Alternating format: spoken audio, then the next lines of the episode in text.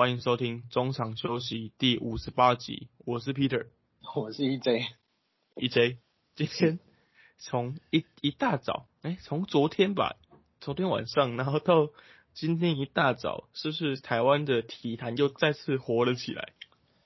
四年一度大拜拜啊，当然这么俗称。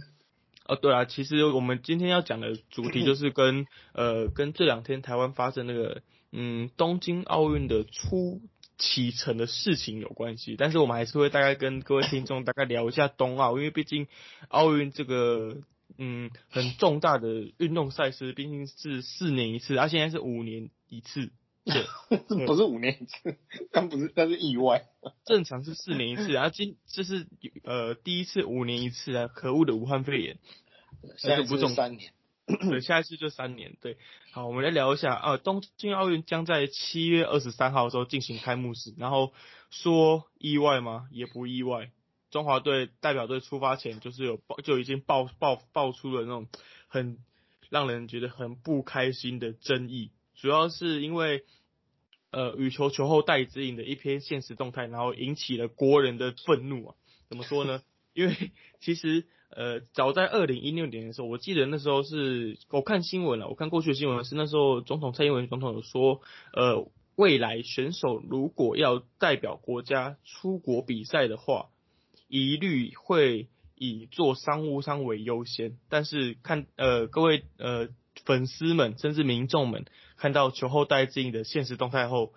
就会觉得很不开心啊，因为在球后的在现实动态是说他们不知道这一次为什么出国比赛的时候是坐经济舱的，那也引起大家的议论纷纷这样子，那也让上任还不满的体育署长张少熙 （A.K.A. 欧哥 ），shout out 欧哥，听众根本不知道我在讲什么。没关系，圈内人知道。张少熙署长传传出了请辞的请辞的，就是念头吧，可以这样讲。那后续还有爆发出什么小戴的餐盒，还有呃饭店住宿事件，到底现在是下面情形嘞？这个我觉得每次就是跟我刚刚讲的，四年一度大拜拜，就是为什么大拜拜，就是哎，我们走我们的行程，可是就是会有一些信众在旁边吆喝，有应该说这个我也我也不知道是好事还是坏事，那就是嗯，因为其实普遍台湾人还是对棒球、篮球会比较热衷啊，对于这种运动会，大家就是走马看花的心态。那这一次的事件，像刚刚彼得大概有大概有讲了一下，就是呃，戴志颖在上飞机之前发了一篇 IG 的线动，然后就是呃，曝露出了他们现在选手是打经济舱这件事。那我想这个当然现我觉得现在大家意识抬头，当然是好事啊，就是大家都知道说哦，选手一定要，尤其是这种顶尖的选手嘛，当然是给予最高规格。那呃，在一次又一次，可能我们每次都像，我觉得其实台湾的，我一直觉得啊，这个台湾的人口这么少，当然地球上还有其他人口比我们少，然后体育成绩比我们更好了，那个我们就不说了啊。没错 这个有很多种原因，还有人种也有差嘛。亚洲人毕竟还是某身材方面会有点劣势。我一直觉得，我们以我们的身材条件、经济条件，还有人民对体育赛事的认知跟认识，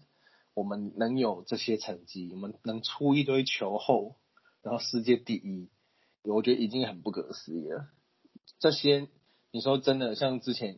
谢淑薇不是说过，我不是国家养大的，对不对？他不是讲过这种话吗？但对，确实这些选手都是靠着自己呃很努力的过程。然后迎迎来他们很多荣耀跟成绩，但是呃也不能因此抹杀了很多单位跟工作人员的努力。就像打我岔个题，就像打疫苗好了，像很多人都质疑说，比如台北市防疫不力啊什么什么的。那我觉得这个大家公说公有理，婆说婆有理啦，这边不赘述。我只是要说，当你们在指着柯文哲骂的时候，其实你们也骂到那些辛苦防疫的第一线工作人员。就是你很多呃，像奥运啊、亚运这一种大比赛，其实中奥会人手还有体育署的整个制度是比较不完全的情况下，确实是会有很多会有很多问题。那这一次的问题主要还是说，呃，前前端的沟通一定有一定有一些不完善的地方。那这一点在呃张冠希署长他的记者临时开了一个记者会里面也有提到。那呃从从我们一些侧面了解，大概知道了，就是呃前面并没有说呃很明确的告诉你说，那我们这一次因为防疫的关系，然后我们会采经济舱梅花座这样的说法。只是我我如果如果呃我不敢说每个人都不晓得，但是很多人不晓得，我想是确定的。就是你并没有事先跟他们先沟通好，因为说在经济上好，就算你是梅花座，他确实连我们这种一百七十几公分的去做都觉得有点小了，更何况是他们。因为像张忠宪，张忠宪不是也在脸书有讲吗？对啊，其实他们他们有讲过一百九十几、两百公分的这种选手，他们在做经济舱这种 算是小规格的舱等。是仓哦，吃安仓不是吃安仓，是仓。对，对对，那个词也一直讲仓，那个呃什么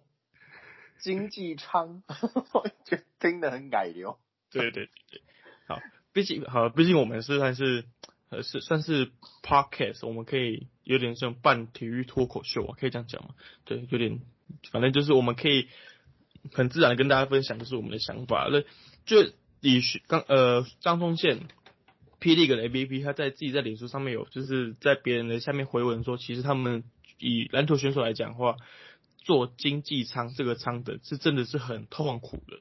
一定很不舒服的。对，那你有你有看到网络上有一张照片，是当年布拉在坐飞机的照片吗？有，我看到。对他旁边好像是坐吴红星还是谁吧，反正那那个那两个位置，虽然他是坐在。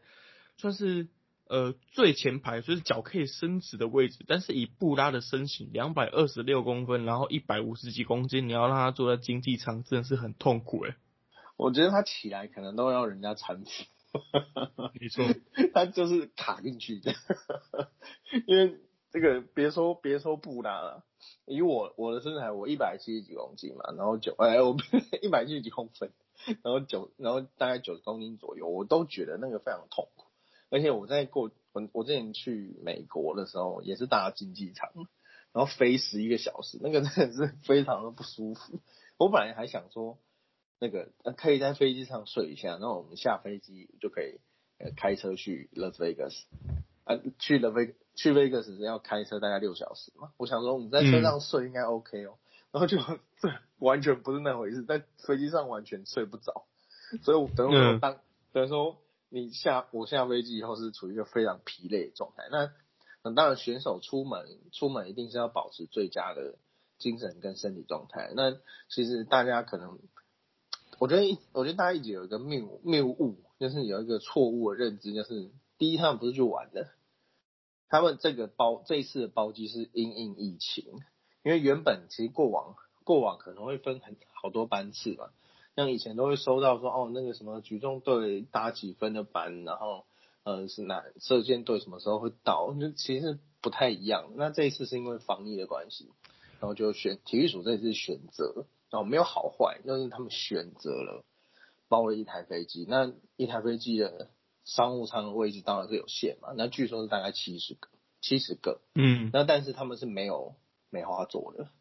就是，但是他们说，呃，经济舱的梅花座座位的间隔是比商务舱来的远。那商务舱、那经济经济舱的位置又比较多，可以容纳像我们大概六十位选手左右。因为我们如果全部都放去商务舱梅花座，那是绝对坐不满，就会有人去坐经济舱。没错。那谁要坐商务舱？谁要做经济舱？看世界排名嘛，这也不公平吧？对，而且大家大家努力的成分，大家努力的过程都是一样的，没有没有并没有说你厉害就可以做商务舱这种事情，大家都是选手，为了国家争光的。我觉得大家都是奥运国手，这个你你在你的领域，你不可能比王建民跟戴志颖谁比较厉害吧？这个没办法比啊，所以呃，却这个所以就出现了这样子的一个决定。那我觉得。把这样子的疑虑摊开来讲以后，我个人是觉得其实很合理。其实真的蛮合理。那我不知道听众怎么想的，那呃，我我觉得啊，不管，反正就是要包机、包包包舞台的，因为包舞台它又有一些规范，还有一些，因为东京现在他们也非常的紧张，规范也非常多，而且据说是朝令夕改，非常非常的复杂，所以一切就是重建啊。那我觉得呃，不妨就是在中奥无论是奥会还是体育署，其实都可以很明白跟选手讲说，哦，我们现在就是遇到了这样的状况。我觉得甚至就是大家开个线上会议，六十几个人，我们上次上课就一百多人，那六十几个人有什么了不起？没错，就你就你就开一个线上会议，我我我嗯嗯，你说，我觉得会会有这种事情的产生，以呃，我觉得我自己猜想，八成会是沟通上的出入的问题。对，就是可能大家都是指这个前面，呃，我的就是我在我在我跟你强调你怎么做。就是大家可以后面检讨嘛，但是前面沟通，我想一定是有问题的，这是没，这是大家的共识。好，你继续讲。所以我觉得就是，嗯，因为呃，要怎么讲？因为有些事情一定是以。就是用上对下的方式来沟通的，比如说长官要对下属讲，然后下属可能他在下面就是在跟各位选手，甚至各个单项协会在沟通的时候，在某些环节一定有出了问题，比如说哪个选手出国比赛没有听到这个讯息啊之类的，嗯，那难免会有一些出入的问题，所以呃，商务上的争争议或许并不是。某一个，比如说中华奥会的错，或者是谁的错，谁的错这样，但是事情就是这样，就先发生。那我觉得啊，就是这个争议大家知道，那政呃，我也没有说要挺政府的意思，但是他们就是很快速的，嗯，就承认错误了，他们也没有找太多。他虽然有讲一些很有一些有开记者会，然后讲一些话，然后可能有些网友啊或者是乡民觉得不太适合宜吗？可以这样讲吗？但是我觉得他们算是。以这次来讲，出来灭火的速度算很快。对，忽然晚上七点半，那吵吵吵中午，我记得中午开始嘛，然后就吵吵吵吵到六点多的时候，然后就说哦七点半要开记者会，对，超快的，超级快。正正常来讲，就是可能隔天早上，然后再开个行政会议这样子。对啊，通常都是他们自己先先开会，然后隔天两点再两点再开一个，所以这一次真的是效率蛮好的。对对对，就是可以中，其实也可以呃，可以很看得出来，其实。不管是体育署方面，甚至教育部，甚至是呃国家的高层领导人，他们那边其实，他们对这件事情其实是很要求的。那他们其实也有就是认知到自己不对的地方，嗯，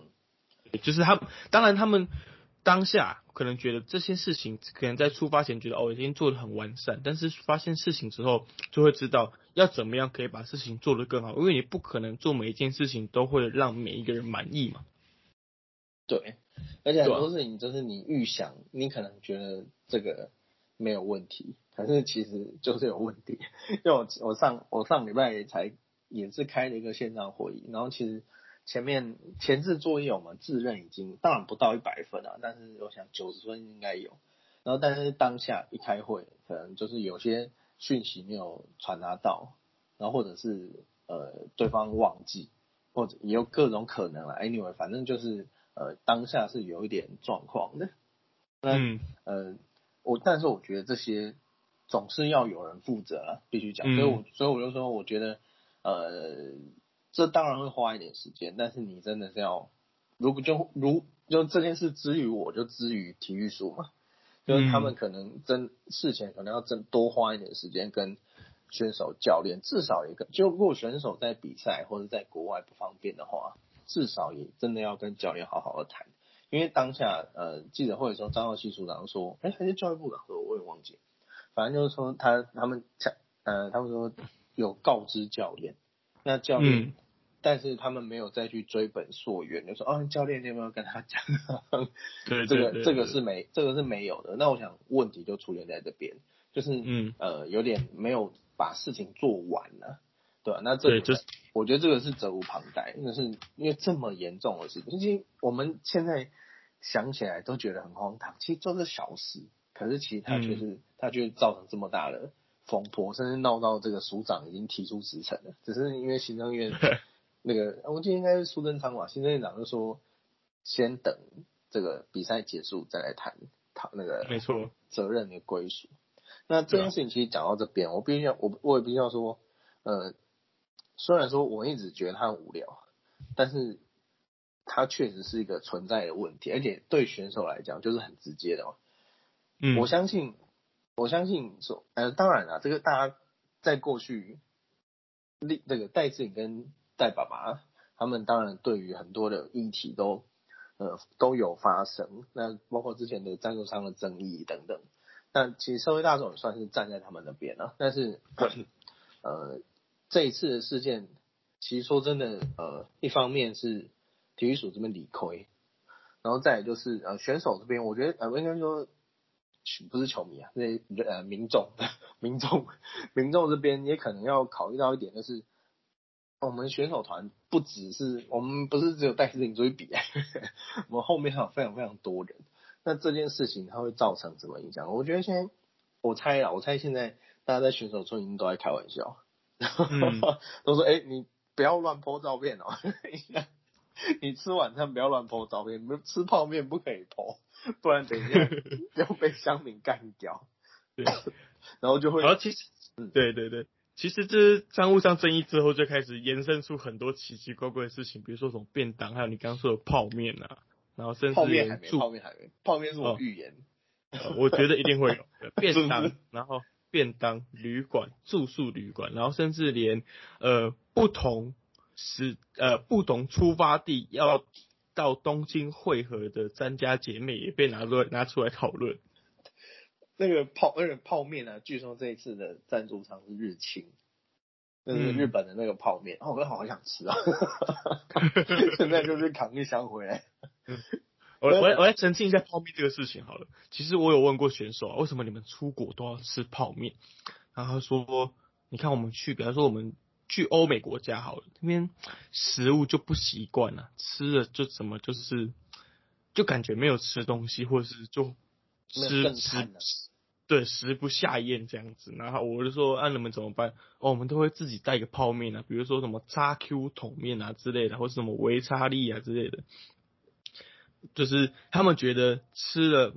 这些泡面对他们来讲有家乡的味道，才有要比赛的感觉。你的家乡味，这里买最比家乡贵。对，因为泡面真的是很方便哦，而且呃，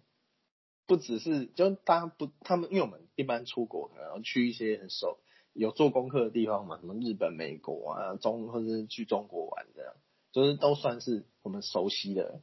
呃饮食的习惯。但是你要想，他们可能会去一些阿里不达的国，不要讲阿里不达，他们可能会去一些。这辈子可能不会再去的地方，嗯，比如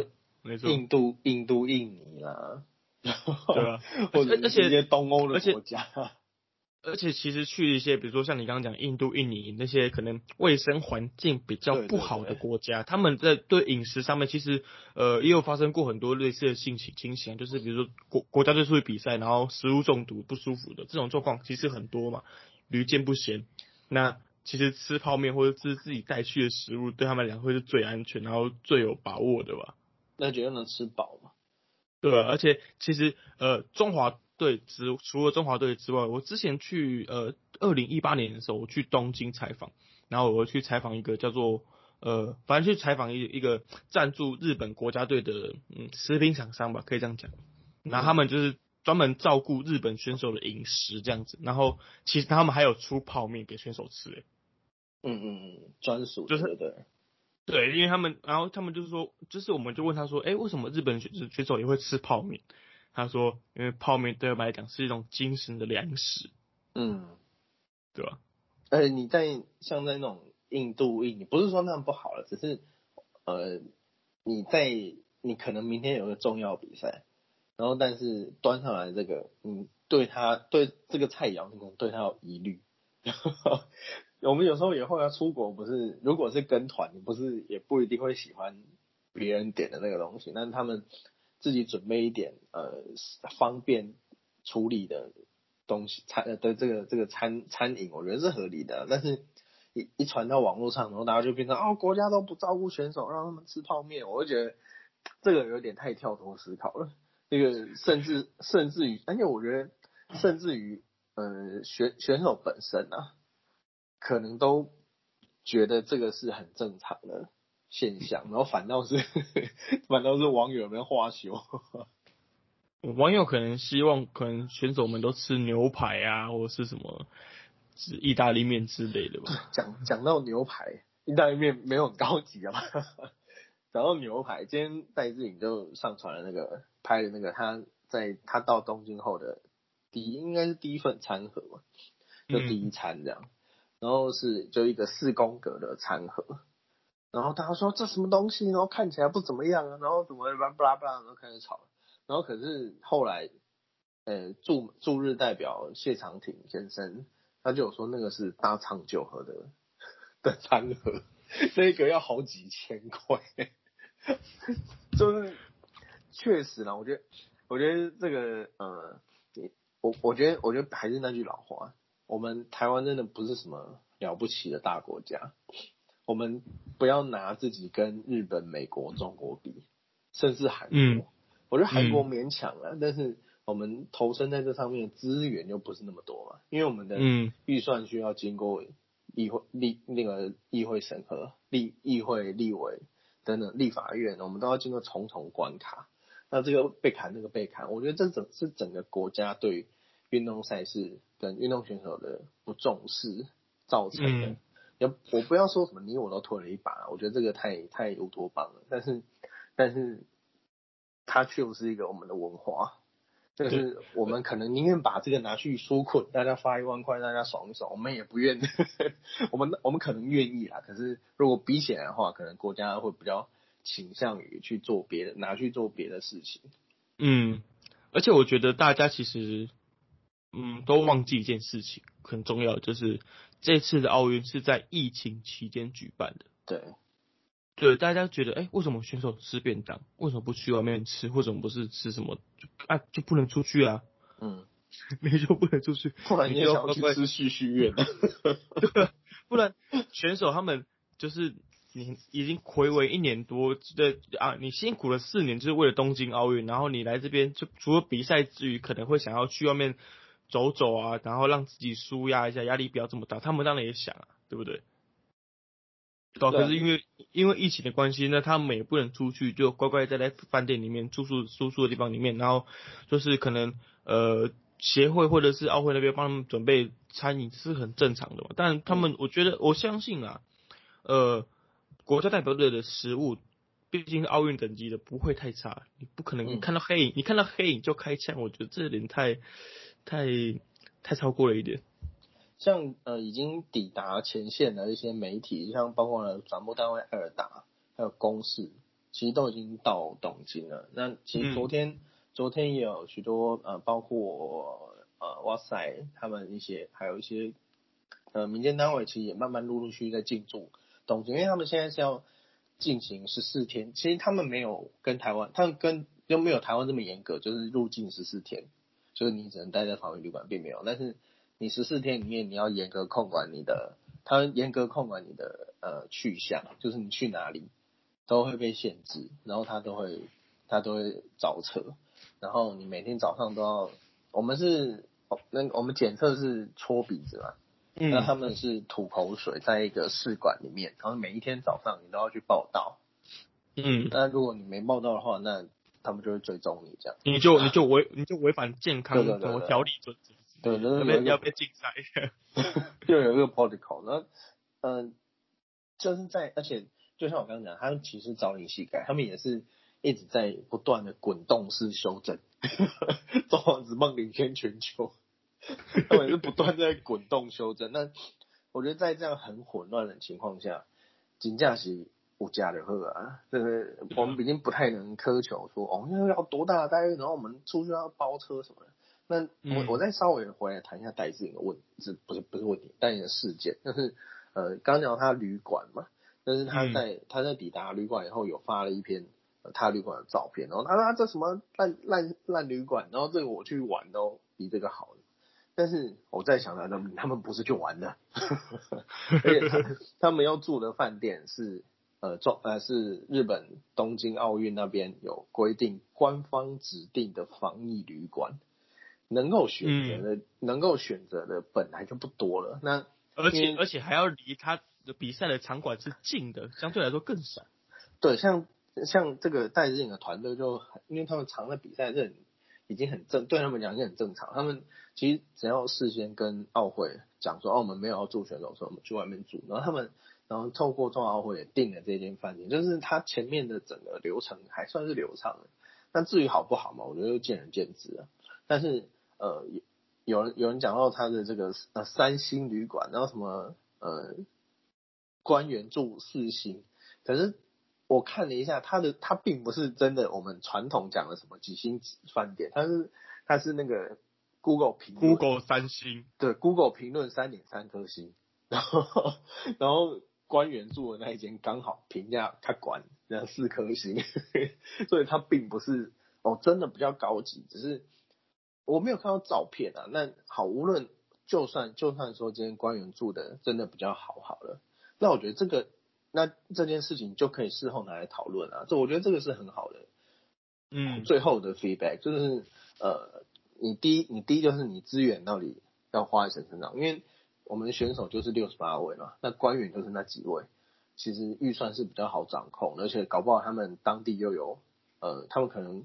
因为其实说实在，我们台湾的各项单单项协会普遍都挺穷，我们的中奥会有时候甚至还要自掏腰包。那自掏腰包怎么掏？我们就是去找赞助单位，然后或是或是我们的执行长，或是我们的联红道主席，他们可能偶尔会自掏腰包，这个都是没有人知道，因为这个讲出来就有点，你知道，然后你在献宝啊，然后邀功这样。但是我也我也，嗯，像我们我跟 Peter 其实前几天也有讨论啊，确实他们可能长期在这个位置上都会有，会可能会让现在让有一种嗯人谋不臧的感觉，但是。我觉得在没有什么证据的情况下，就看到官就觉得哦，你们就是污钱啊，官僚，我是觉得大可不必，因为他们做的事情其实很多人没看到，所以这一次这一次大家可以观察一下，呃，不要讲这一次，每一次 每一次 像这种争议事件啊，然后在那边呃骂的很大声的记者，他们你去查一下他们新闻，他们通常都是政治线的。嗯，他们不会是体育线。其实我们体育线主要还是秉持对这个产业、对这个环境的了解。那嗯呃，像戴志颖这一次的住外面的事件，那当然可能还会有更入门的人会讲说，为什么他们不是住选手村啊什么？那当然就是因为他们选，因为他这一次的选手村在东京湾，在很偏僻的地方。那因为选手村一定会偏僻的。就是毕竟这个你要很大的腹地，然后重新盖一个社区。其实，在东京你找到什么地方可以盖，就是要去去比较远的地方了。那哦，那个地方离那个那个呃吉卜力博物馆大概二十分钟。我来我我来帮我来帮各位听众科普一下，我大概查了一下，呃，羽球选呃比赛的场地跟奥运的主场馆的相对位置，呃。用台湾来比喻的话，与呃奥运主场馆主场馆的位置在台大台大体育馆那边，台大新体育馆那边，好有大概有个位置，有个有个地图像有个地图，然后那你知道奥那个戴志颖的比赛场地在哪里吗？他他比赛场地大概是国立体育大学的位置，有够远的，所以你看，所以就是就是以台湾来讲的话，呃国立体育大学大概在桃园吧，龟山那个位置。龟山对，龟山那个位置对，所以如果你要带自己住在选手村或是呃主场馆附近的话，他光一天要通勤的时间大概就三到四十分钟了。嗯，然后网就是网络上还有来回来回对来回一个多小时哎。嗯，然后网络上还有乡民说，刚你你看那个中国选手他们都住那个豪华的度假大饭店，在象魔湾，为什么不能住在那边？因为中国的住家好，因为跟大家讲一下，因为中国他们那个项目湾度假大饭店呢，大概是在伊豆的位置。那如果你要小戴每天去住在那个项目湾度假大饭店的话，大概就是要小小在比赛的时候，每天新竹到台北的通勤比赛。有多远呢？你觉对？你觉得这个距离对于一个运动选手来讲，他有休息恢复的重要，还是他住比较好的饭店比较重要？就是见仁见智，好不好？对，这个宋玉琪就是之前前跆拳道选手，他也在脸书说，就是呃，不管就过去过去他们对于对于选手来讲呢，就是他以选手的身份来看的话，你回到饭店真的就是能最近就最近，那其实回饭店就是休息，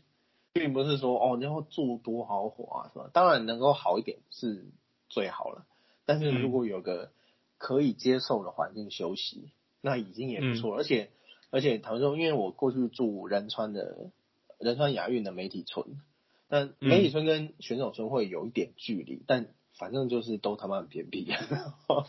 距离第一间呃那个我们慢慢还没有超商哦，距离第一间杂货店，不过他那间杂货店也蛮大的，就有点我们的全联的感觉，超那就叫它超市好了。距离第一间可以买东西的超市走路大概要十分钟左右，然后它旁它旁边有一间炸酱面，就是韩式炸酱面，那个说不上好吃，但是就是最近的。那你如果还要吃这个韩式炸鸡，你还要再往外走到路口，还要再多走一倍的路程。所以你看这个，就是对选手来讲，他们不是我在想，他们不是去玩。他们时间对运动选手来讲是非常非常宝贵。你看，今天戴镜这样把把弄完以后，然后那昨天啊，弄完以后，那早上他就要开始训，他就说早上要开始训练了。那下午可能休息一下，开个会，然后晚上再训练，然后再就是他的备战的 routine，就是例行公事。那这中间其实只要差了，刚讲刚 Peter 帮帮大家算，你每天差一个小时。你这十天下来，你要差多少个小时？没错，都不能都不能好好休息。对啊，就回赶快回饭店躺平，不是很好？因为他们回饭店，台湾人不是，不好意思，不是只有躺平休息，还有什么伸展、按摩啊之类，还有他们还有水性的疗程啊，水疗啊，水疗、电疗、按摩等等的。他们不是回饭店就跟跟我们一样哦，行李放着就就睡，对对对。对，所以所以我觉得，我觉得还有另外一个重点，嗯，你说，讲一讲，好，对，还有另外一个重点，呃，抱歉抱歉，好，大家已经讲到兴头来了，对对，就是他，呃，从大家可能对于这这件事又回到刚刚讲，就是大家对于运动、职业运动、专业运动的认知，就大家一直说啊，我出去玩都怎么样怎么样，那真的是不能类比的，就是你。包括比如你看 NBA 好，那不是都要泡那个冰桶嘛？没错。他们出，而且他们出门在外，那个那个冰桶去，你在外面要去哪里找？那你出门在外，你要 work out，你要在哪里训练？像之前健身工厂，就台湾的那个健身工厂，就有跟呃选手签，呃跟我记得是一些单项选手签约，就是他们无论是在在台湾的哪个地方比赛，就给他们一张证啊，然后他们无论在台湾哪个地方比地方比赛，都可以去。当地的健身工厂免费的做练习训练，那这个其实就很重要，因为其实对选手来讲，像 NBA 球星来到台湾，他们第一件事不是说哦台湾臭豆腐，他们不是去夜市，他们是第一个件事是找说哪里可以练球啊，所以他们我一直很佩服那些 NBA 球员的体能，因为他们可能哦每天每天早上可能会有一些公益行程嘛，然后中。下午会有一些那个 press conference，就是媒体见面会，或者然后晚上再来一个人球迷见面会，然后这在中这中间还要穿插一些训练哦，他们可能会去健身房，那有可能去接一间球场练球，然后他们还要去夜店，哎不，然后他们还有时差，就他们还在，就是他们在是这么高强度的身体状况下面要完成这些任务。他们出一趟其实就是出任务。那回过头来讲，台湾的这些选手，我觉得他们也是啊，就是时间编好，这下就可以比这这下就可以跟我们凡人来比较了。我们连一般人出国时间都要斤斤计较了，他们这些哎得一个牌，奥运金牌两千万，然后而且后续带来的效益有多少？他你觉得他们就玩的吗？他们一定是把握每分每秒可以运用的时间嘛？没错，而且我我刚刚要讲的就是台湾人可能忘记东京有多大了。嗯，你知道东京虽然在东京奥运，但是它不是在东京铁塔下面比赛，他也不是在什么好直接，他也不是在什么东京巨蛋里或者什么东京什么什么涩谷啊之类的那边比赛。你知道东京首都圈的范围有多大吗？东京大概嗯大概是从我们如果以台湾最北部的话，比如说呃石门算很北了吧？嗯石门一直横跨横跨到我现在看地图，大概快要到苗栗的位置吧。嗯。这是整个东京，所以所以你可以理解，就是为什么选手他们会想要，因为东京奥运它可能会涵盖整个整个比赛场地涵盖到很很幅员辽阔嘛，所以你不可能每个每个场地都住住宿的地方都很接近啊，嗯，对吧？像台北市大运其实也不只是在台北市，它在新、新北，甚至最远到桃园。我我像我上次去的游泳馆，其实就是用国立体院的啊国对 不起国立体大啊升格，嗯去国立体大游泳，去呃汉堡馆，呃游泳是在汉堡馆比的，所以它是虽然说它是用当地到东京的名义，但其实它就是整个周围都是呃可以比赛的范围，而且而且很多场馆可能是新盖的。那新盖，尤其在这种都会区，你都市不可能，不可能在涩谷有一个 地方给你比嘛，那种是去一些没错怪怪地方。没之前错，我去仁川亚运的时候，然后呃那时候去看举重，然后就去看你同学，然后嗯嗯 然后他那个地方呢，呃，我们跟我们就把那个，因为因为还因为在仁，我很奇怪啊，仁川英文不太通，可是到首尔就通了，就有点新北市台北市这样。那嗯，我们跟我们就跟计程车司机讲讲讲老半天，然后说这个在哪里，这在哪里这样，然后他们就用导航，然后导啊导，然后我们就在一个同一条桥上，就比如像台北桥，它就有点像台北桥那样，那么大概那么大那个大小长度，然后我这样来回了三趟。找不到，就是找不到，当地人都找不到哦。然后嗯最后才搞清楚，哦，它是在桥下合体的某一个地方。其实肉眼可及啊，就是你在你在桥上是看得到的，但它导航就是导不到，所以很多地方真的呃是没有办法，就是你出出门大家真的是很多地方很多事情要克服。那对于冬奥会、对体育所来讲也是一样。那啊，回再回回来讲一下这个呃今天的主题啊，因为讲得有点远。包从从那个旅馆旅馆事件，就大概可以略知略知说哦，大概运动选手出门要重视的事情有哪些？因为他们其实就是赶快比一比，然后就回家了，就是他们的任务就是这样。那嗯。而且这一次是有防疫规定，就是你比你的项目、你的你的赛事、你你这个人的赛事啊，结束两天内，你就是必须要离开，嗯。离开东那个离开日本国，这样就反正你要回去就对了。然后然后所以他一切的防疫是非常严严格的，我不讲说严谨，因为是非常的混乱。但再来就是呃网友很常很常讲到的詹家姐妹，就是骂他们为什 么他们可以做商务舱这样。我我我是虽然说这样有点这样，我是开玩笑的讲，就是以后要不要提出 奥运期间选手不得 po 文，烦死了。人 人家三家姐妹刚比完温布敦，然后从伦敦那边坐飞机去，然后他们自己选择去去东京跟大家会合，他们为什么不能自己选择做商务舱？哎、那个也是他们的赞助商啊，他们的赞助商跟小戴一样是长荣。对？啊，为什么为什么为为什么乡乡民们不把卢彦勋拿出来讲？对啊，卢哥也是从德国去，呃，去去东京跟大家会合，那不然难不成要叫他们共体时间推一个长等吗？不可能嘛！你呃，难不成你要叫他们从欧洲飞回台湾，然后再从台湾一起飞到日本吗？你讲到这个问题，又讲到另外一个，这个像现在讲的这个，就我觉得就是可以讨论的。像呃，嗯他们说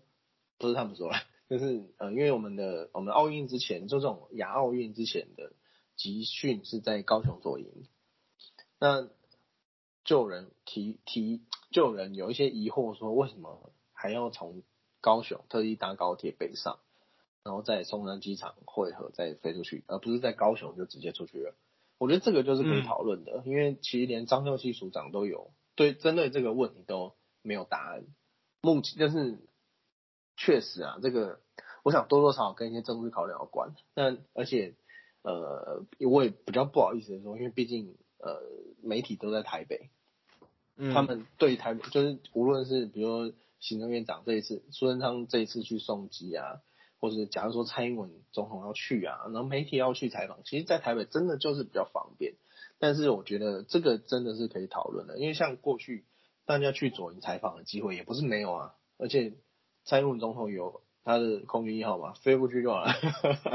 就是当然了，我觉得这件事情惊动到总统层级，就可能有各种国安考量了。但是就媒体就媒体角度来讲，我觉得就算今天就要从高雄飞，那无可我就我觉得。我觉得这没有问题，所以我觉得这个反而是可以讨论的。反而大家没在讨论，一直在看便当。好，好了，EJ，那经历过这些过程，就是还没比赛前就已经闹得沸沸扬扬。你觉得为什么媒体圈就是以体育媒体啦，我们因为可能其他媒体比较比较会比较拿出来讨论，但是体育媒体你觉得意外吗？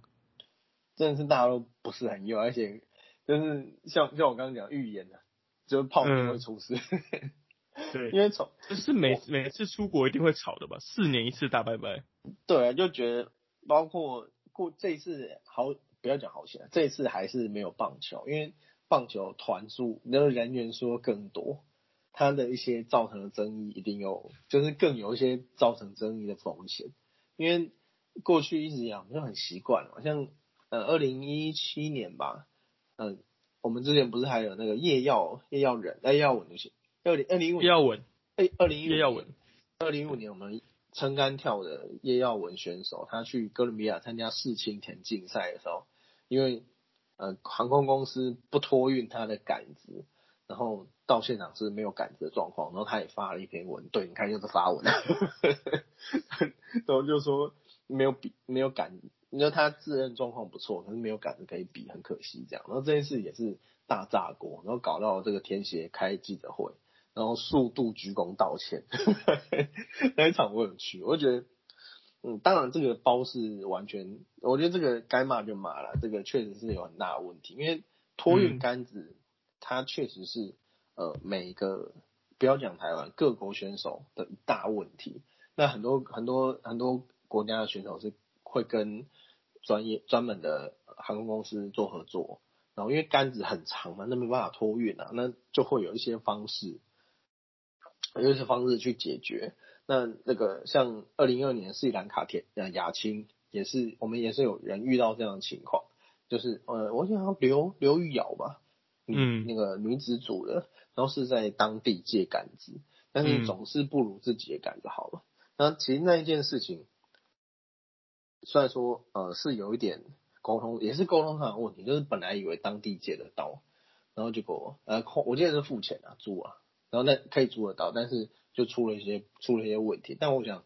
最后还是要回归到最后还是要负责任。那我想听一些负起的责任嘛。嗯。那过去包括刚刚有讲的呃早餐早餐事件，早餐事件是，然后就是呃棒球队之前。我有点忘记哪一年了，反正应该还是每一年 都会有那种早，因为去，因为如如果选手是没有呃住在选手村，因为一般的比如亚锦赛那种是没有选手村的情况，都是外面自己住饭店，不是自己住啊，就跟球队住饭店。那那时候是有，那时候我记得是有呃给选手选择，就是看你要券还是要早餐。还是要还是要钱等等，我有点忘记了，不好意思。如果线上媒体，如果线上前辈听到的话，帮我在下面留言。我我大概查了一下，我大概查了一下，帮求帮你，因为我听到你求救的讯号，我就帮你查了一下。这事情是发生二零一三年的呃经典赛 WBC 棒球经典赛，中华棒球队早餐事件引起引起轩然大波，就是因为在早上的时候，他们是选择发餐券的。就是让选手发餐券，然后自己去拿早餐，但是好像后面没有办法兑换餐券之后，就选手都没有吃早餐。这时间过 了，对，太晚。对对，就是我们去，我们出去可能有人困到中岛了，没早餐吃，就是然后乡人未果的。没错，就是反正就是反正这种事情就呃怎么讲？每年每四年或者每年都会发生过了，就是大家只要是大型赛会，只要受到瞩目的大型比赛，其实大概都会对。多或多或少都有。那还有也是发生在棒球队身上，就是因为棒球就比较受瞩目，其他项目都去死了，没有开玩笑。棒棒球是国球，那个国球国球啊，尊重，就是还有这个呃，也也是也是上经济上的问题，就是有也是被也是被网友骂说、啊、为什么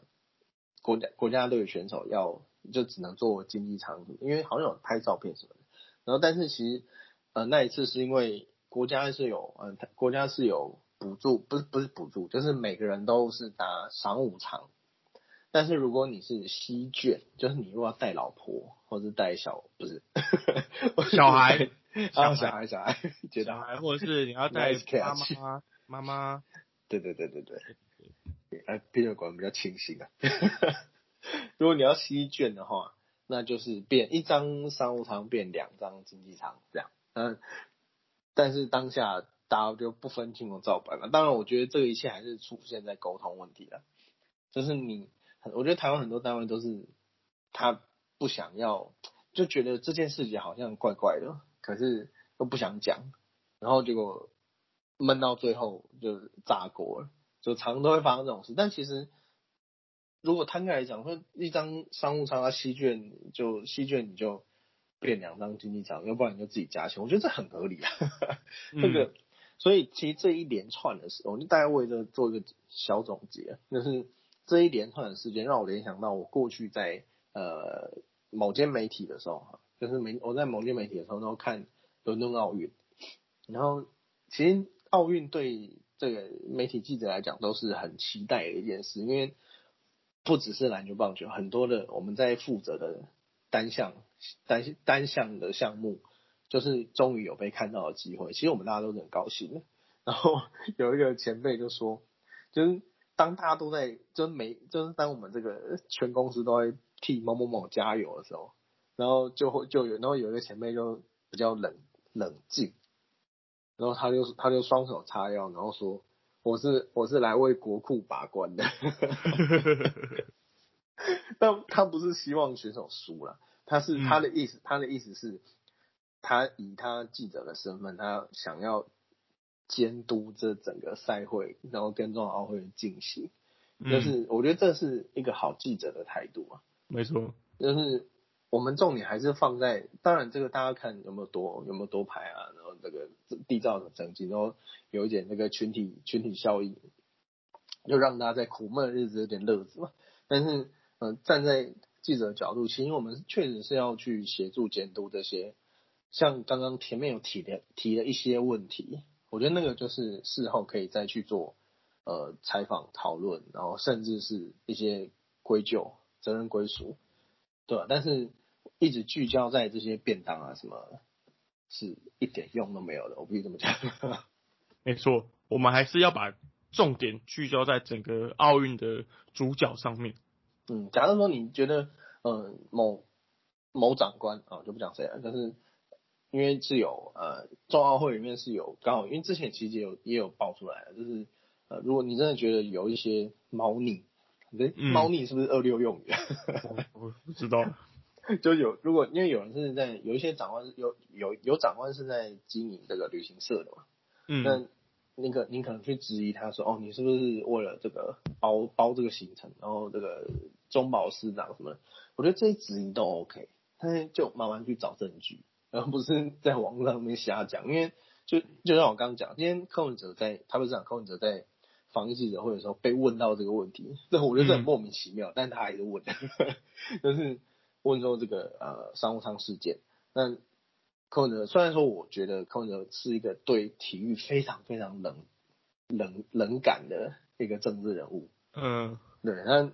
但是他讲了，他但是他讲了，我觉得他讲他这两天他讲的最好。他说他说没有没有，因为因为因为他有经验，他有四大运的经对对验，所以他可以他有对对对，非常经验关系。他说现在都快比赛了，我们不要干扰选手为原则。嗯，对，这是我相信选手一定也是这样希望，不会有人希望说，哎、你们快来看哦，我我被我被体育署官在欺负，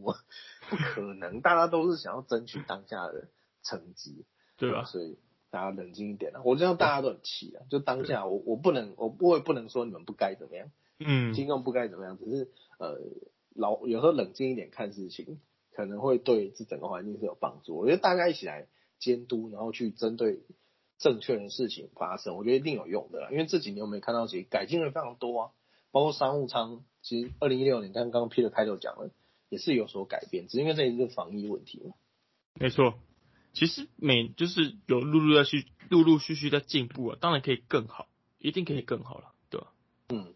对吧？好了，反正讲了这么多，就是我们录了快一个小时，我们就是讲这么多，都是一些嗯，这两天我们两个观察发现一些小问题，一些问题啊，我们不能，反正事情都已经发生。那我们呃，东京奥运的主角毕竟还是运动员们，就是呃，在奥运这个一个月的赛期，将近一个月赛期里面，我们要关注的并不是呃政府做了什么事情啊，然后什么协会做什么事情啊，什么之类，就是。这是跟选手没关系，我们主要关注要关注的还是比赛的选手们。那我跟 EJ 这边就有整理了一些，嗯，可能你久久看一次体育大型赛会，然后你对体育项目可能熟悉就只有棒球、篮球啊，甚至羽球这些比较热门的赛事。那我们两个大概有整理几个热门的赛事，或是呃热门的选手，让各位听众们可以在奥运的期间，你可以来研究研究一下。嗯，对。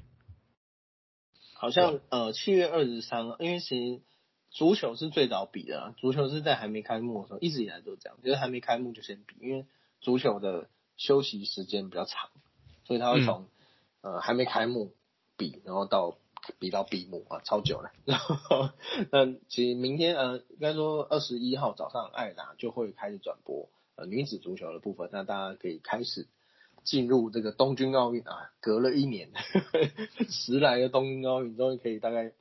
领略一下它的魅力了。那当然这一次当然很多争议啊，但是好，既然办了，我们就好好看吧。没错。那在七月二十三号，我们的射箭包括了射箭男子的个人，汤志军、邓宇成还有魏俊彦都会出赛。那射箭女子个人有雷千颖、林嘉恩还有谭雅婷。那在团体的部分也是都是上述三人啊，那。三个人呃六个人都有个人跟团体组的比赛，那射击部分还有射击男子组十公尺的空气步枪吕少全，射击女子组的十十公尺的空气步枪林林林颖欣，那当然还有女子十公尺的空气手枪郑健郑健妹吴佳颖，哎，你有没有觉得吴佳颖的照片每一张都长不太一样？他他最近他最近瘦了，他最近瘦，不要不要揍我，他你还是很漂亮，他最近瘦，他最近瘦，他最近瘦。对，我觉得他嗯百变，但他那时候仁川亚运看他还，他其实那时候已经成名了，只是跟现在又不太一样，就是有长大。他现在比较成熟一点的感觉。对对对对，他有点成熟，对对熟，那叫什么为熟女，对对对，轻熟女，轻熟女，轻熟轻熟女，轻熟女。啊，那这个设计也是七月二十三号会开始，然后再来就是进入到哎有机会咯，竞技体操，七月二十四号。女子个人的丁华田，她之前在呃很多国内很多比赛都取得很好的成绩。对啊，甚甚至还有一个她的呃个人招牌动作被国际的体操总会取名叫“丁丁跳”，大家可以看一下，大家可以看一下。然后竞技体操部分还有男子团体，我们选手有呃鞍马王子李志凯，对，志凯，志凯加油，志凯加油，对，还有吊牌呃吊环，吊环牌，吊环王。可以这样讲吗？唐家宏还有对综合综合综合还有尤朝伟还有肖佑呃还有肖佑然选手这样。唐家宏我很多很多年前我在红馆有访过他一次，嗯，他那个时候就是十几岁，好像国中生吧，就是很很他看起来像资优生，就是你完全不会觉得他是练体操，因为其实练。我觉得练体操的人都蛮有趣的，就是他们脸都长得白白净净的，嗯，然后身体嘛壮的不可思议的，对。可是唐家勇那时候好像刚刚要不要多汗，就是嗯，很真的很很想捏他脸那个，然后哦，转眼也二十好几啊。对啊，呃，竞技体操个个观赛重点，大家可以关注在唐家宏还有李志凯两位选手的个人项目上面。唐家宏应该是比吊环吧。对，那李志凯就是比他的专长就是主要了，主要专长就是鞍马，鞍马啊，他的汤马斯回旋是世界一等一的好手，嗯，他在四大他二零一七年在台北四大运已经技惊四座。对，然后这甚至在世锦赛，然后在在上一次亚运也都拿下金牌，所以大家是是一位呃可以算是国内的夺金的大热门。嗯，对。那另外在呃跆拳道部分是七月二十四号会比到七月二十七号，它的赛程比较短了，所以大家要看要把握机会啊。这个跆拳道男子组六十八公斤级的黄玉仁，黄玉仁也是仁川雅苑有出赛，可能我记得他好像八强八强止步吧。然后那时候哇，这也是我那时候我查一下，那那时候才十六还是反正超年轻。嗯，然后现在也也是一个长得帅哥脸，那时候以前就也是憨灵憨灵的。我我记得在在赛前就是在东京奥运前，反正呃这个这一趴我们大概跟听众大概简述一下我们对这些选手认识，还有一些近期的新闻，大概大略的快速跟大家讲一下。那黄玉仁这位选手是其实在呃去年正常时间的奥运的时候，他其实是受伤的。嗯，他因为受伤的关系，可能没办法进进进军奥运。但是因为这一年多了这一年的呃空窗期吧，他让自己的伤势调整好之后，就是重新再次晋级，只进军奥运。其实也是大家蛮值得去观察他比赛的一位选手。嗯，好，那跆拳道还有另还还有很多位啊，还另外还有跆拳道八十公斤以上级的刘威霆，就是刘威霆应该算是老将了，也是征战沙场非常久。他今年二十六岁啊，那是呃台湾体大的选手。那其实他他一直以来都是呃各项成绩夺金的热门人物，但是都每次都是差了那么一点点。二零一六年在呃亚台亚台锦标赛八十公斤级洗百拿银牌，那二零一七年的四大运他在男团也是银牌，然后后来后来在二零一九年在拿波里的呃四大运。也是很可惜，如果是铜牌，他个人跟团体都是拿了铜牌。对，那这一次，这一次呃，要像刚刚的呃刚刚提到的黄玉仁啊，都有可能在这一次东京奥运结束以后退休。嗯，那也是希望大家多看，多多多多透过电视帮他们加油打气。没错。那另外女子组还有跆拳道六十呃四十九公斤级的苏博雅，还有五十七公斤级的罗嘉玲。那也是都有夺牌希望，对吧？那还是我觉得还是把焦点放回到那些重要的夺夺牌项目。那柔道的话，还有呃六十男子组六十公斤级的杨永伟，女子组四十八公斤级的林真豪，五十七公斤级的连真玲。哦，特特特别讲一下连真玲这位选手哦，因为这位选手其实长期在日本的呃柔道联赛征战吧。嗯。对他其实就是算长时间留在日本，其实他算是呃柔道这个项目里面来讲话，台湾算是一等一的好手，那也是被大家列为是是夺金，这不敢讲夺金啊，夺牌算是希望很有希望的一位女选手这样子。嗯，那这一次蜻蜓你有要看吗？身为这个蜻蜓国手，不是国手选手。呃，划船啊，西式划船，对对对，西西西划，对对对，西式划船我大概会看一下吧，因为毕竟自己的教练跟自己的学姐比赛，如果有机会的话，因为我还没有大概我没有查，我并我并没有查比赛的赛程时间，如果时间有转播的话，我会看一下。那这次的划船选手是黄义婷，那黄婷在二零一八的巨港亚运也是拿下银牌的成绩，算是呃国内是顶尖的女子单人双桨的一名选手。嗯，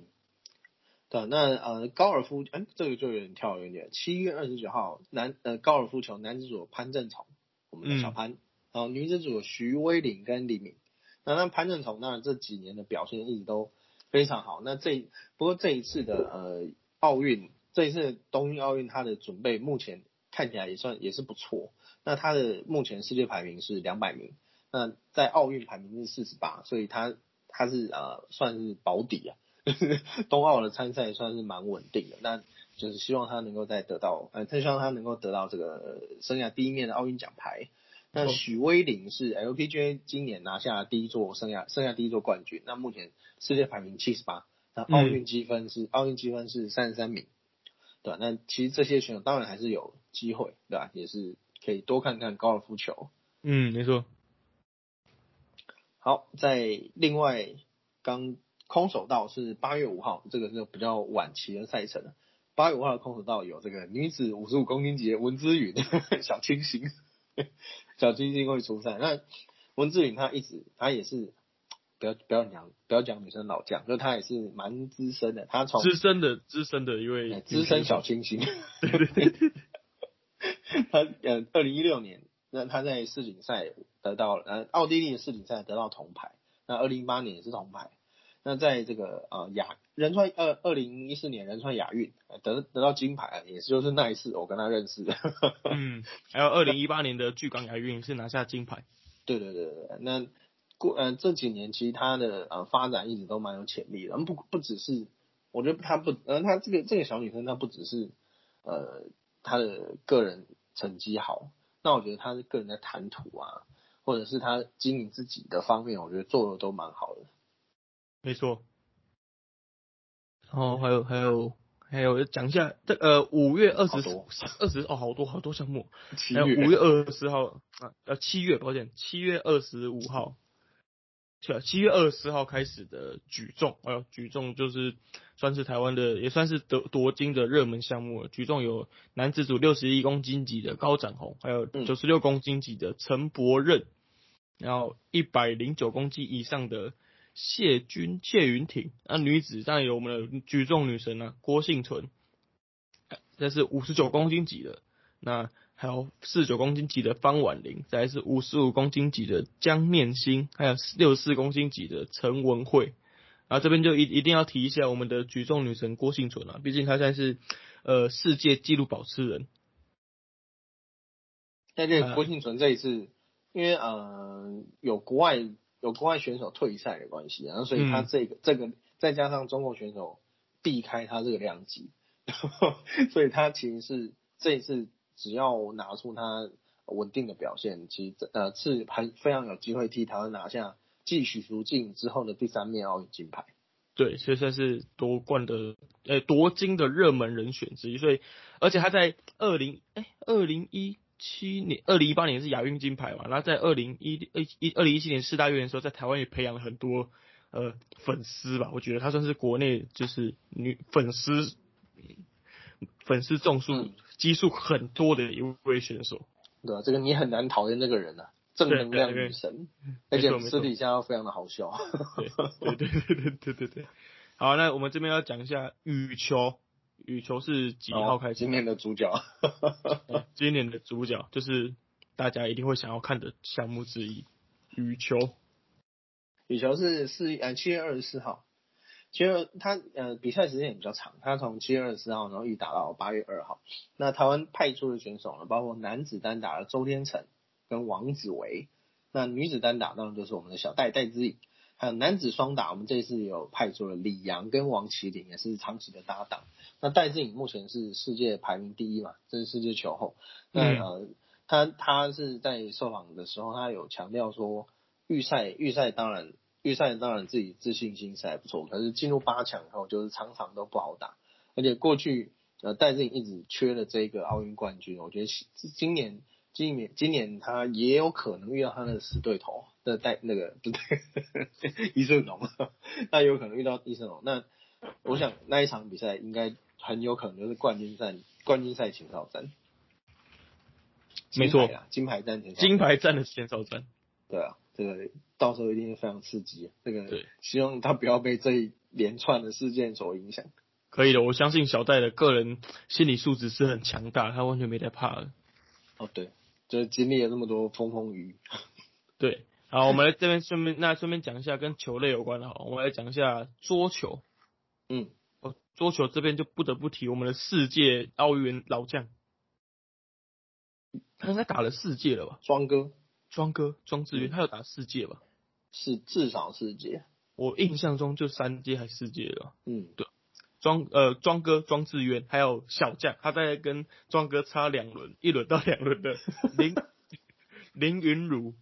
对对？对，呃，林云儒这位小选手，他大概今年大概我没记错的话是十八岁还是十九岁？那他在呃世界的桌团桌坛算是呃近几年忽然窜起了星星这样子。我补充一下，那个庄智渊庄哥他是五届，他从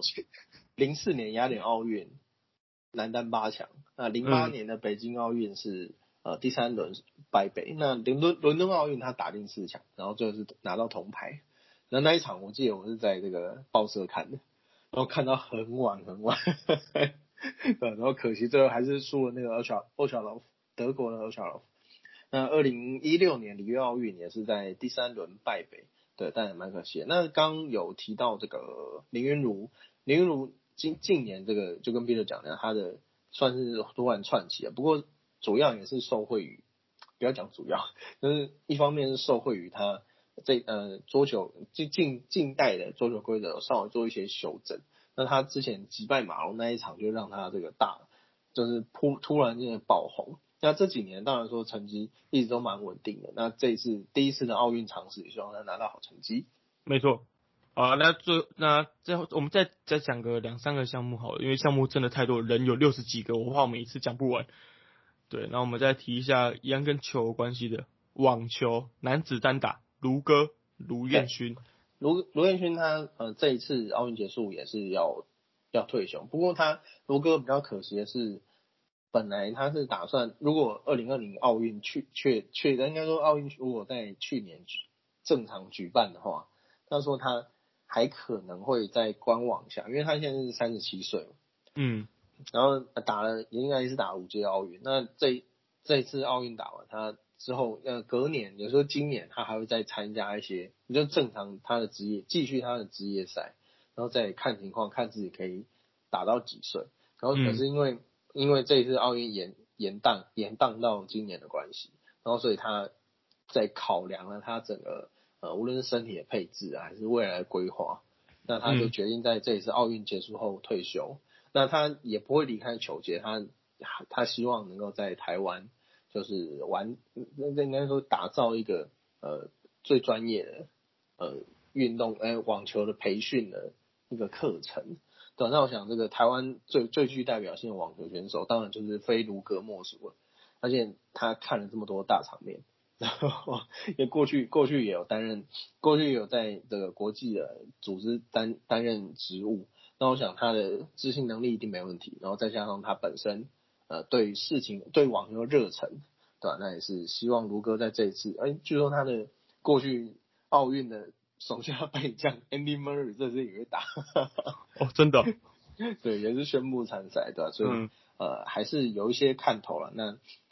也是那关于卢彦勋的报道的话，都推荐大家去找一位叫詹健全，詹詹健健是健康的健，全是全部的全。詹俊全前辈的报道有里面写的非常的详实，对吧？大家也是可以帮卢彦勋这个送 最后送他最后一程，不要很奇怪，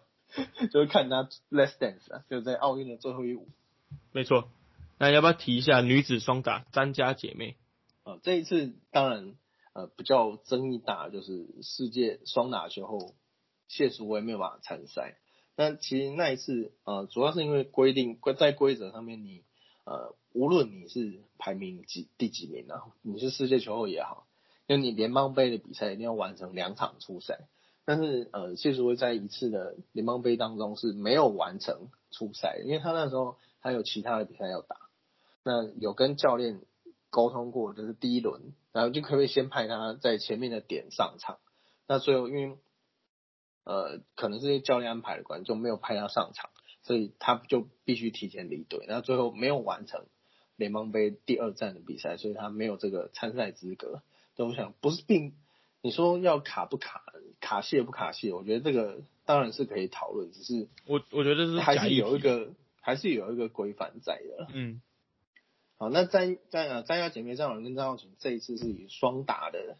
双拿到双打的门票进进东奥，那他们两个人在。抵达东京以后，也已经这个在 IG 拍了这个，因为他们是住选手村的，他们是在选手村已经下榻了。那他们的他们的比赛呢？啊，我看一下啊，他们有没有查？我看一下。那我这边再补充一下，我在 EJ 的查的时候，这边补充一下，其实呃，我们刚刚我刚刚有点漏脚，是桌球除了男单之外，当然还有女女单嘛。女单这边的话，我们会我们有呃女单的这算什么老将吗？郑怡静，然后还有陈思雨，还有团体的话还有再加一个郑先知。对，那我我觉得桌球的看点除了男单跟女单之外，还有个一大看点是混混双双打。嗯，这是第一次。这呃，这是双打，呃，混双是呃，我们中华队世界排名第一的林云儒还有郑怡静代表台湾出赛，那这也是这也是奥运第一次增设了桌球混双这个项目。那刚刚有讲到了林云儒，他今年二十岁，然后被外界封为，就是被国外哦，国外媒体封为桌球神童，二十年来最强的桌球选手等称号。嗯，对，虽然他年纪很轻，所以他这次呃。在这个赛项目上面，就是有经验丰富的学姐郑怡静来帮他。那其实我看过几次他们练习，那他们的默契有不断在提升了。那我相信经过长期的培训之后，他们两个的的不管是默契啊，还是彼此的应对方式，都有更加的进步。那他也在就是网络上票选里面，就是算是前四被看好的运动项目之一。嗯。好，那讲完刚刚的呃张家姐妹，张老师知道什么是？因为网球的项目比较特别，因为它是要经过 ITF，就是国际网球总会的公布，因为它会有一个保底名单嘛。那那个名单内，嗯，一个国家又只能最多派出两呃两人，就一组能派出两人，最多两人，可能男子组有两人，然后女子组有两人。那经过这个，比如瑞士就是 Federer Federer，但是但是如果你是那种呃很国内有很多好手排名在很前面的话，那可能就会有一点取舍。那所以是要经过国际总会的通知。那在这个之前，我们就已经是国呃我们的中华网协就收到了通知说，张永仁跟张耀行是有东京奥运女双的资格，那也是连续两届他们能够参加奥运。不过签表的部分现在没有公布了，因为。奥运呃，应该是过几天会抽签，那桌球了也是七月二十一号会抽签签表，那到时候我们会在这个脸书哎，我们会在脸书以及 IG 上面发一些相关的讯息，大家请锁定。对，那最后我们再讲两个项目好了，那特别讲一下呃中华田径队。然后我田径本来想摆最后一个，好，哦，这个吧，好，那那那后面那留给你，那留给你。那我来讲一下还有什么呃项目的话哦还有游泳游泳对我忘了漏讲游泳游泳的话这次我们参加的游泳项目的选手有男子一百蝶一百公尺蝶式的一一百公尺跟两百公尺蝶式的王冠宏，还有男子两百公尺个人混合式四百公尺个人混合式的黄星王星浩，再是女子五十公尺混合式的黄美倩选手。那王冠宏跟王星浩算是呃。这两年国内算是在游泳圈内算是比较知名的选手吧，尤其是王冠宏，他才十九岁而已，那已经算是国内的纪录保持人了。嗯，对，那他也，嗯，那他也是呃，算是台湾少数拿下、少数达到奥运 A 标的选手，是台湾第二位达到奥运 A 标的选手。然后在国际呃游泳联盟比赛两百公尺蝶式蝶式。里面缴出了一分四十九秒八九的成绩，一举打破当时的世界青年青年纪录，然后也是台湾第一位打破世青纪录的选手。我那时候仁川亚运我跑，我主跑游游泳嘛，然后呃，台湾的选手的成绩普遍都不是很好，因为你要跟世界对抗，确实是比较有难度了。但呃，其实再一次主要就是看一些国外顶尖的选手的进组。然后没想到事隔几年就出了王星浩，王出出了王星浩跟王冠宏这两个非常具有世界水准的选手，也希望这一次他们能够，当然得牌有点难，但是他们的目标是八强嘛，但但是还是希望能够他们能够啊健康，然后 健康完赛对吧？然后缔造个人及台湾游游泳的新游，没错啊，那最后就交给你了。啊，那田径就是啊，因为在各大赛会，其实，在像亚运、奥运啊，它前面都会先比游泳，然后后面比田径，对吧？这因为这这两个是最大的项目嘛，尤其游泳应该是产出的奖牌数最多的。我记得费费尔普斯都可以拿几几面金牌了，可以挂在他手上。他当年拿几面啊？反正就是很多了，就是呃，毕竟他有各很多。很多的项目，然后有个还有个人有有团体，对吧？那当然这个奖牌数就非常非常多。那田径也是啊，嗯，个菲尔普斯，我来补充一下，因为毕竟讲到奥运，我们不得不提这个游泳名将，他生涯总共拿了二十八面的金牌，换成这个国光奖金的话是 呃一面两亿千四亿五亿多，他应该他应该可以买，他应该买可以买那个豪猪影员吧？哦，对啊、他个人项目拿了十三面，呃，然后反正就总共拿了二十八面吧，还二十三面，嗯，对嗯对，反正就是呃，他拿了二十八面的奥运奖牌啊，有二十三面是金牌，嗯非常人能气节，那个太可怕了。太可怕了。然后他在零八年的北京奥运，就是他呃，嗯，这种名存其实的一次一一次奥运，他拿了八面金牌，一届奥运就拿了一一亿六千万。太可怕了。对，好，那轮到你你的田径，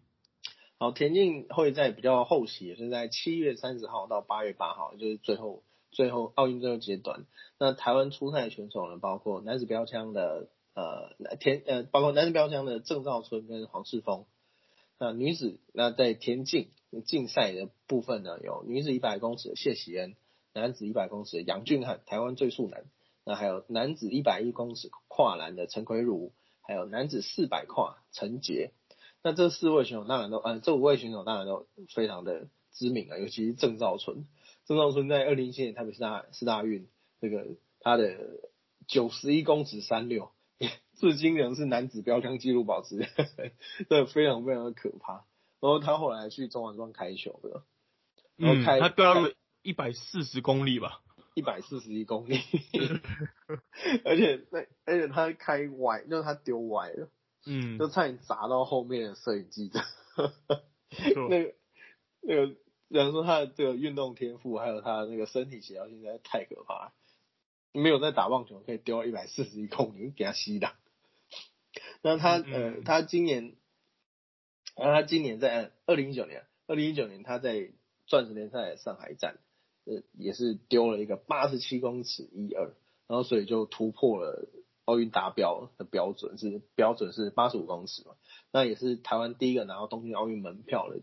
田径选手。然后，当然这也是他第一次的奥运，因为其他呃他在前两次奥运都有机会，但是都遇到受伤，就是运气很不好。也我记得上次里约奥运好像是因为膝盖受伤，然后这一次终于能够健康的比赛。那他他之前说，他这那就他这一次说他会改掉一些坏习惯，然后而且呃希望能够拿出更好的成绩。好，那再来就是媒体的好朋友 杨俊翰，杨俊翰目前是台湾男子的一百公尺、两百公尺跟四百阶呃四乘一百接力的三项全国纪录保持人。那当然，他这两年他前面有遇到一些低潮，还伤势的关系。对，因为他其实，在二零一八年的巨港亚运，他是差点突破他的，差点差点跑进，呃，他是跑进十秒，那时候是跑出十秒一一，都是他生涯最佳纪录。他自己是在日田那日本大学的田径公开赛跑了十秒一一，然后是个人的最佳纪录。然后他去年就跟刚刚 Peter 讲，他因为受伤，然后所以再加上没有国际，因为去年是没有国际赛嘛，然后所以在训练上面可能呃有一些落差，那所以其实成绩并没有很好。那这一次也是他奥运的第一次参赛，对吧？那也是希望他能够跑出这个再创再创佳绩。那陈奎其实其其实杨俊翰就是在很多采访上面还还有讲过，其实这一次的奥运他们并没有给自己设定什么夺牌这种嗯比较高标准的目标，他目标很明确，就是尽量多跑几轮，然后在这个体育最大的舞台上面，就是突破自己个人最佳成绩这样子。嗯，啊，陈讲到这个陈，另外一位也是第一次参加奥运的，就是陈奎儒。那陈奎儒是在呃去今年今年七月的时候，七月初吧，是那个田总世界田总有公布公布的参赛名单。那那时候他是在东京奥运积分排名第三十五名，然后获得参赛权。那他在呃陈奎儒在二零一八年的全大运，就台湾的全大运是是三秒五零打破全国纪录，然后目前也是全国纪录保持人。那一二零一八年同一年的雅加达亚运，那是十三秒三九，那拿到了男子一百一百一十跨的银牌，也是全呃对对不起，也就是全国纪录啊，就再度打破自己的全国纪录。那这一次呢，他也是他第一次参与奥运。那呃前面其实这几这几年陈国儒一直是因为陈国他一直也是呃对于自己很有想法的选手。那在呃在安排自己的训练啊比赛，其实都是很有有条有理的。那那虽然说田径场上我们要跟世界列强做竞逐是有点困难，可是啊，毕竟就是一个历史性的意义啊。没错，呃，讲一下跨栏王子陈杰。嗯，跨栏王子陈杰在田径，他会这次参加的是四百公尺跨栏的项目，然后个人最最佳成绩算是呃四十八秒九二，虽然跟世界顶尖的的选手来讲，的话，算是。虽然还有一小段落差，不过这也是陈杰第三度参加奥运嗯，陈杰，我们叫陈杰，陈杰。